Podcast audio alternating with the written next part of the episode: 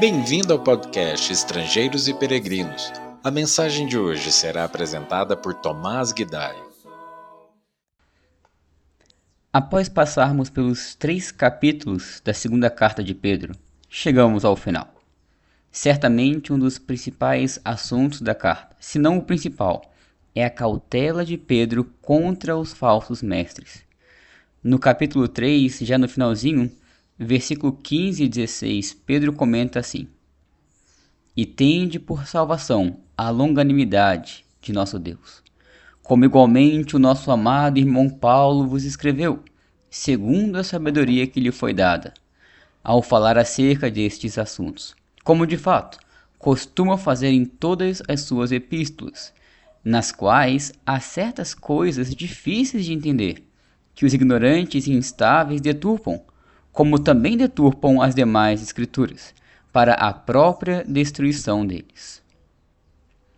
É fácil encontrarmos pessoas hoje que argumentam que religião não se discute, ou frases parecidas querendo dizer que cada um tem a sua fé e cada um será salvo segundo a sua fé, pela sua crença.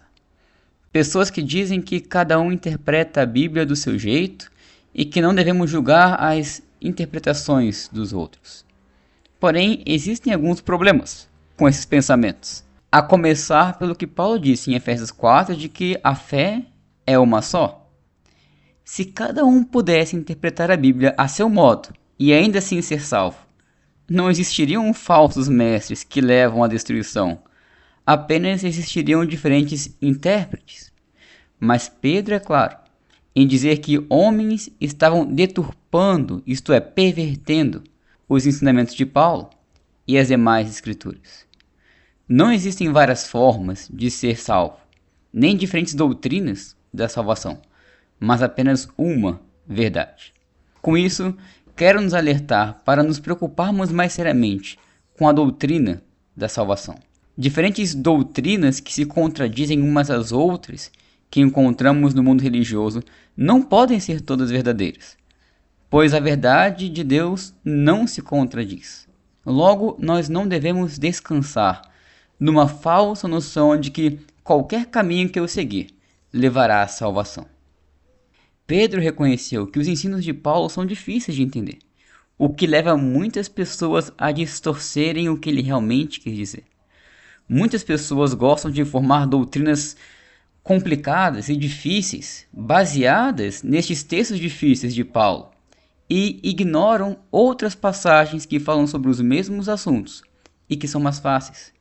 Por exemplo, pessoas gostam de pegar textos difíceis de Romanos para ensinar que, uma vez que nós somos salvos, é impossível perdermos a salvação, mas desprezam a clareza e a simplicidade do que Pedro escreveu no versículo seguinte, ao que já lemos.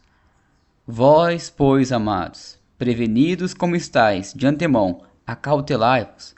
Não suceda que, arrastados pelo erro desses insubordinados, descaiais da vossa própria firmeza. Pedro está dizendo que é possível cairmos da nossa própria firmeza. Assim como ele escreveu no capítulo anterior, conforme nós vimos no último episódio de 2 Pedro, que é possível o cristão voltar ao pecado, assim como uma porca lavada volta ao lamaçal. O próprio Paulo, autor de Romanos, também escreve em 1 Coríntios 10, versículo 12: Aquele, pois, que pensa estar em pé, veja que não caia.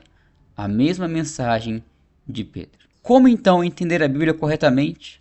Como então entender corretamente os textos difíceis que Paulo escreveu e não ser arrastado pelos falsos ensinamentos? Pedro conclui a sua carta escrevendo em 2 Pedro 3, 18: Antes, crescei na graça e no conhecimento de nosso Senhor e Salvador Jesus Cristo. A Ele seja a glória tanto agora como no dia eterno. Crescer em graça significa crescer em humildade, para se sujeitar ao poder de Deus e andar nos caminhos de Deus, Pois, como Pedro escreveu em 1 Pedro 5,5, Deus concede sua graça aos humildes. Orgulhosos exaltam a sua sabedoria, o seu intelecto, as suas doutrinas complexas acima da simplicidade da palavra de Deus. Orgulhosos também colocam seus prazeres e vontades acima da vontade de Deus. Pedro também nos orientou a crescermos em conhecimento. Precisamos nos empenhar mais para buscar por nossa conta, ler, estudar e conhecer a Bíblia, em vez de ficar dependendo de outros, apenas ouvindo o que os outros dizem. Se não crescermos em conhecimento, seremos presas fáceis de falsos mestres.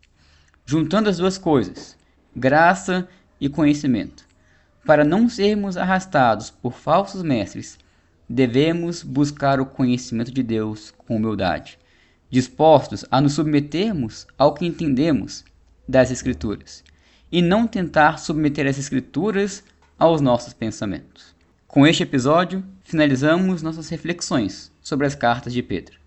E se Deus permitir, nas minhas próximas mensagens, que faço toda segunda e toda quinta, iniciaremos reflexões sobre a carta que Paulo escreveu a Tito.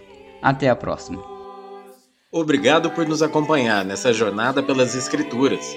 Volte amanhã para ouvir mais uma mensagem do podcast Estrangeiros e Peregrinos.